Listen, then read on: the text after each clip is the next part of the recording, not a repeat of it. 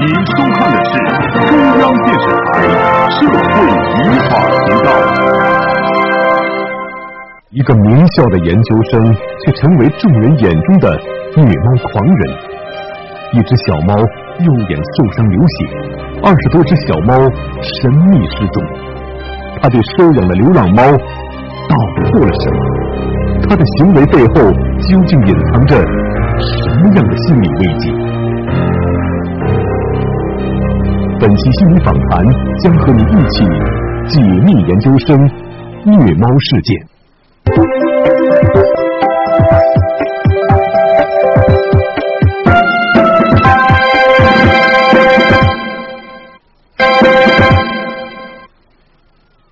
这是一张用手机拍摄的照片，照片上的小猫的右眼已经血肉模糊。二零零五年十二月，这张照片在网络上引发了很多人的愤怒。因为这只猫是被人故意弄伤，而对小猫下毒手的，竟然是上海某大学的一名在读研究生。除了这只可怜的小猫，还有二十多只猫都有可能遭到了同样的命运。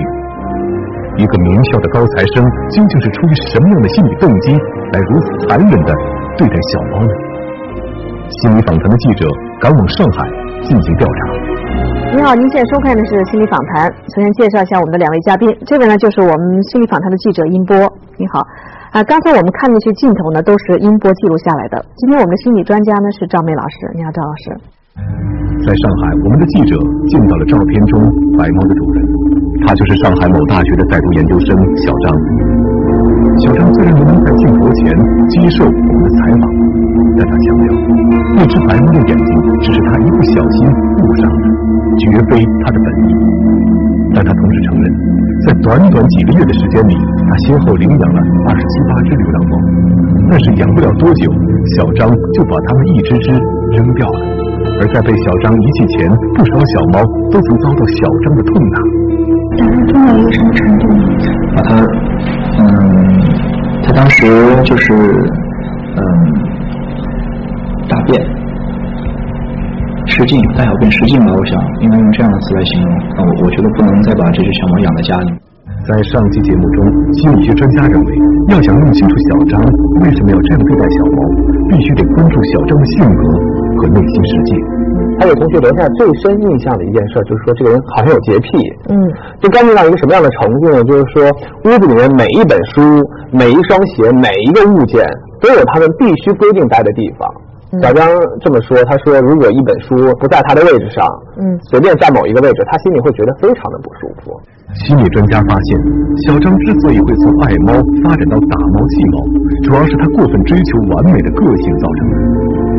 因为追求完美，小张连自己的缺点都无法容忍，他更没有办法原谅小猫哪怕一丁点的淘气和不规矩。究竟是什么让小张形成了这样过分追求完美的个性？而容不得一丝一毫的偏差呢？那上一期呢，我们分析了小张为什么这样做呢？跟他的个性有关。那么赵老师，如果我们要分析啊，小张为什么会有这样的一些性格特点，我们还有哪些东西是需要了解的呢？其实我特别想再了解一下一个人的成长经历，他的家庭，嗯，和他的父亲和母亲与他的关系。和父母的教养方式，嗯，那关于这方面情况呢，下面我们就来连线一位记者，因为他曾经专门采访过小张的家庭情况，我们来问一下，好吧？嗯，啊，喂，你好，哎，你好，呃，您是吴芳兰是吗？啊，对，你好，那你告诉我们一下，小张的家庭主要是一个什么样的一个状况啊？他们家的条件挺好的，然后父亲，呃，是一名挺著名的医生。他本身比较优秀，他是文革后的第一批的研究生，嗯，然后八五年的时候就读了博那个博士，嗯，但是他对他自己的优秀也是直言不讳的，他他对他的儿子曾经说，他说你你你这一辈子永远不可能达到我的高度，超过我，嗯，就是说永儿子永远比不上父亲哈，嗯对，嗯，然后他母亲说他特别像这个机器燃烧岁月里面的。嗯，石光荣对他非常要求非常严格。他母亲呢？他母亲对孩子的关心那方面怎么样？母亲事业上也非常成功，对孩子特别关心吧。嗯嗯，比如说小时候吃饭的时候，那个碗啊都是用高温消毒过的。嗯嗯，然后母亲不让不让不让亮亮养猫，也是因为就怕他带一些细菌回到家里面。嗯，就是生活上的照顾是没问题的。嗯，那在情感上的交流和沟通呢？父母对他其实应该是还是比较关心的，但是可能就是因为他们双方都比较优秀，而且都忙于工作，都比较忙吧。嗯。所以他小时候，他主要带他的是一个阿姨。这个阿姨大概在他四个月大的时候就到他们家里去了。这个阿姨在他们家一直待了大概十多年。嗯。那就是这期间和这个阿姨其实待的走得更近是吧？关系更好。对对。嗯。那和父母呢？嗯，父母可能就是就是稍微少一些吧。嗯嗯。可能就是因为他们确实都是比较忙，他对他的要求可能更高，但是关爱可能更少。嗯，好的，好，谢谢啊。嗯，客气。哎，我觉得刚才有个记者讲了一句话啊，这样的，就是说，呃，这些孩子的父母对孩子是要求高，但是关怀少。嗯嗯。可能其实对于他妈妈来要说着他妈妈还委屈呢。嗯。我这些孩子，我可是。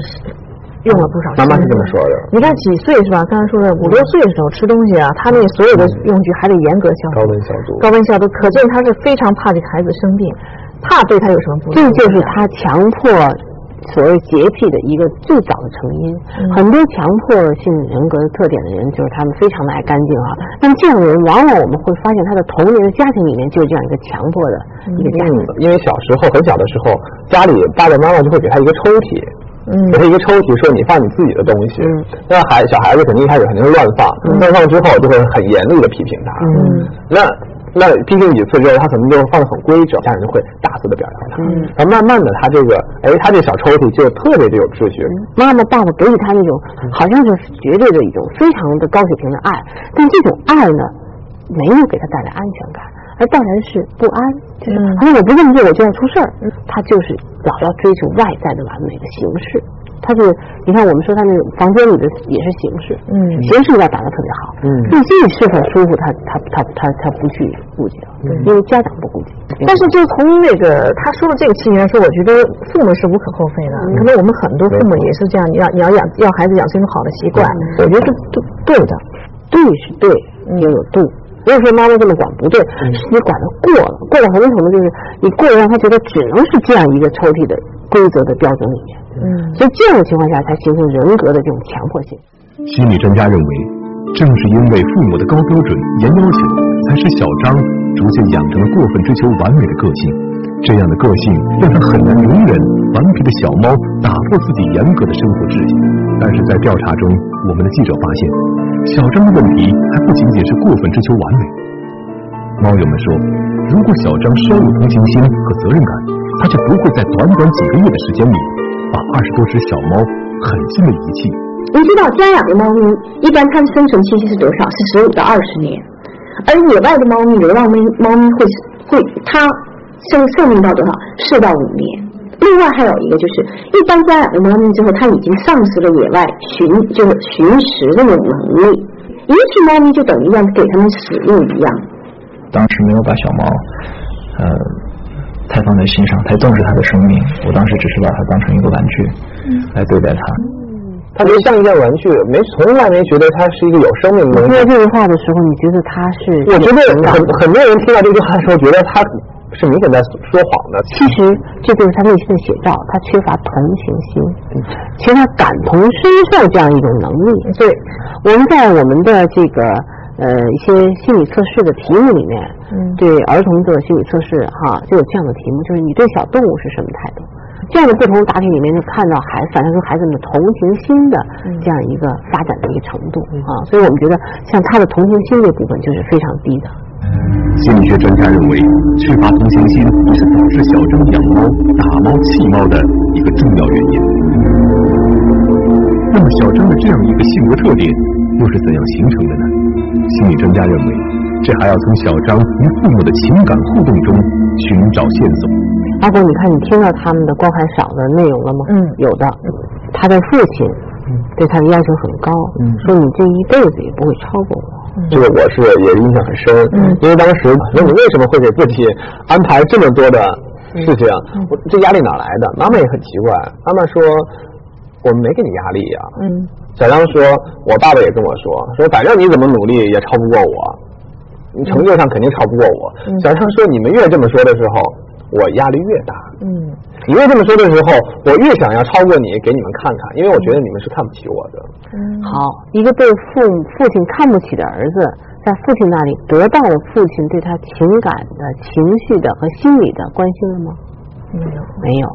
嗯，虽然小张的小张的家在上海，但是妈妈一直是在外地工作的。嗯，妈妈给孩子打电话，孩子说我最近好郁闷。嗯，然后呢，妈妈就说，我我就问妈妈说，你有没有问有没有问小张说你为什么郁闷？嗯，妈妈说我没问。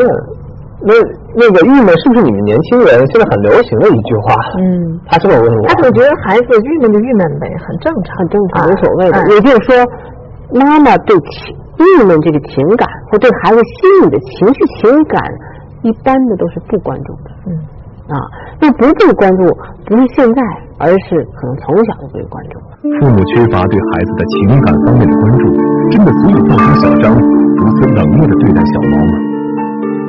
为了更好的说明这个问题，心理专家在演播室出示了三张图，他们代表着父母与孩子情感关系的三种状态。第一张图，阿古，你看这是什么呢？你来解释。这个挺幸福的啊，呃，儿子在享受着母爱，嗯，父亲也很关心他们，有情感的交流啊，有关怀，有爱，嗯，这个我们在心理学管它叫安抚，安抚啊，就是他有得到的人与人与人之间这种情感的安抚，是这样一个家庭啊。嗯，那好，你再看这个。这个你看到的是什么呢？嗯，当时暴打了，嗯，或者儿子做了什么事儿哈，父亲很冷漠，嗯，母亲很愤怒，很愤怒，哎，嗯，这个家里可能没有没有感觉到一种爱。嗯，这个呢？这个我觉得是一种忽视，嗯，忽视什么？孩，我估计是不是孩子成绩？嗯，拿成绩单，哎，拿成绩单，可能本来就没没考好，现在想我怎么跟爸妈说呢？就没想爸爸妈妈根本就无视孩子的这种爱存在爱，那你来你来猜猜阿果，你觉得这三种环境哪种最好啊？最好啊，这是最好，这是最好的啊，没有没有情感的交流。第二呢，这两个都不好，您这样子排。但是相对来说吧，那肯定是这个是第二了。为什么呢？啊，第二至少就父母还没打我，这个可能是最差的，我觉得。为什么？被被被打呀，这打它是会有一种伤害呀，身体和心灵的伤害。都有伤害，都有伤害。好，是这样。身体、心理都有伤害。好，实际上我们在心理学研究当中发现啊，就在打的过程当中，孩子感觉到妈妈重视他，嗯，知道吧？嗯，有时候妈妈在还在跟他就是。注意他，甚至于说呢，在打的当中呢，有肌肤有有这个肌肤的接触。接触，嗯啊，这个当中呢，比漠视你刚才说的忽视啊还要好一些，因为他跟妈妈、爸爸有有关系、有接触，嗯，报答比忽视还要更好一些。这个是情感的忽视、漠视。漠视什么呢？就是你的存在没有价值，嗯，我比你有价值，嗯，你的存在毫无意义。那么漠视。孩子在这被漠视的过程当中，他就学会了忽视别人的情感，忽视动物的情情感，忽视动物的这个需要。心理专家认为，正是因为自己的情感从小被忽视，所以他才会对这些小猫毫无同情心。这样的分析让我们不由得想起了四年前用硫酸泼熊的大学生刘海洋。二零零二年二月二十三日，刘海洋将装在饮料瓶中的硫酸。泼向了北京市动物园里的五头熊，导致了其中一头被严重烧伤。因为有可能对这两个要要要要使用口腔的黏膜，全都全都溃溃烂。我觉得好奇，怎么好奇心理呢？哦，看看它能不能辨认出来，因为去兑饮料里面，看能不能辨认出来里面有东西。就像人们没有办法理解小张把小猫全都当成玩具一样。人们也没有办法理解刘海洋怎么会想不到黑熊被硫酸烧伤之后的痛苦。和虐猫事件中的小张一样，硫酸扑熊事件中的刘海洋也同样的缺乏同情心。而我们也能从他的家庭情感关系中找到造成这些表现的线索。刘海洋从小生活在一个单亲家庭里，妈妈对他的原则是必须每次考试都考第一。熟悉刘海洋的同学们说。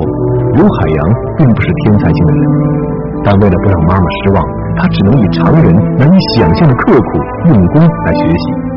除了学习，他的生活中很少有其他事情。刘海洋在邻居中有一个外号，嗯，叫“妈说”。妈说什么？跟妈妈说。嗯，因为他经常有一个口头禅，说我妈说了，什么事能干，什么事不能干。而实际上，妈妈不仅规定了她的作息时间，什么时候起，什么时候睡，吃什么饭，考什么大学，考什么专业，甚至是她呃那个每天上学的那个走的路线，嗯，都是她妈妈都是设计好的。其实这样的孩子，可能在很多父母的那印象当中，应该是个好孩子。嗯，你说什么他听什么，是乖孩子。嗯，应该是很心满意足的。就没想到长大了，你觉得他应该成才了，就去干出这样的一个事。所以最最重要就是说，当妈妈规定这些事情的时候，而忽略了孩子的人性的需要，孩子的情感的需要。嗯，那么他你既然忽略了他，他这部分就没有成长起来。嗯，那么所以说，等到他需要这部分情感的时候，他就没有了。他只关注自己的感受。而无法去关注别人的感受，因为在他小的时候，他的心理感受没有被爸爸妈妈关注。心理专家认为，刘海洋和小张之所以会做出这些残害动物的行为，最根本的症结就在于父母对他们的要求太高，关怀太少。当年，当刘海洋的老师和同学们了解到刘海洋的家庭情况后，给了他不少的宽容和理解。在他们的鼓励之下。今年，刘海洋报考了清华大学的研究生，而小张的境遇又如何呢？在得知小张正在准备申请出国后，愤怒的网友们开始给国外的大学和驻华使馆写投诉信。本来早应该拿到的出国签证，从此却没有了任何消息，一直把出国作为自己人生目标的小张，几乎要崩溃了。有的时候，第二天早上一起来的时候，觉得这一切都像一场梦一样。孩子经常跟我说：“妈妈，我真的活不下去了，我想自残，我一点前途都没有了。”我带他去看心理医生听课，听着听着一半，他就说：“妈妈怎么办？我好焦躁，我焦躁，我听不下去了，我想自残。”小张感到。自己现在就像那些迷途的流浪猫一样，根本找不到前面的路究竟在哪里。那接下来呢，我还想连线两位朋友。嗯，第一位呢是中国小动物保护协会的会长，我们来听他怎么说的。喂，你好。你好。哎，您是卢会长是吗？对，我是卢迪。您对这件事情您是怎么看的？我这个事情事件的本身看法呢，我觉得是恶性的，所以当时我们一致的要求学校的处理呢。是应该开除这个学生，嗯，理由是这样的，不管你是来自于什么样的压力，来自于什么样的障碍，但是你采取了这么样一种发泄的方式来讲的话，这是不能令人容忍的。好的，呃，那谢谢卢会长。那么接下来我们想听另外一位，就是一位历史学学家哈，他呢一直在关注此事，他对人们对小张的这种态度，他又是怎么看的呢？我们来连线一下，好。喂，你好。哎，你好。哎，您是顾老师是吗？是的。您对社会这种态度，您是怎么看的呢？我们注意到，在网友的各种帖子里面，大多数都是用比较正义的、理智的方式帮他分析，但是也有人可能会比较有点夸大。就如果这样做的话，那么等于等于我们去虐待小猫一样的。那么我们这位同学就变成了小猫了。嗯，谢谢顾老师啊，谢谢。好的。不过顾老师说这个倒是，我觉得其实挺有挺有道理。就是可能小张是在虐猫，但是如果我们其他的人用一种过当的一种方式来对待这个小张的话，实际上也像虐猫一样在虐人了。对，只要小张能够悔改，嗯那么我们依然的就是会还是会对他接纳或者来去去那个原谅他的。嗯，你像这样一种态度，其实就是我们现在应该对小张的态度。嗯，其实我们今天一直在说小张的事情哈，我们想从小张这个事情，可能想引起大家的一个关注和注意，就是对作为父母、作为社会来说，我们怎么样关注这个孩子内心的一个健康，嗯关注孩子情感的这方面的一种培养，我觉得这才可能是我们应该注意的一个问题。是的，警示我们所有的父母，因为我们只有一个严格的管理，只有一个期望目标，嗯，而缺乏爱的话，这个孩子就是长大了，他有了非常高的智商。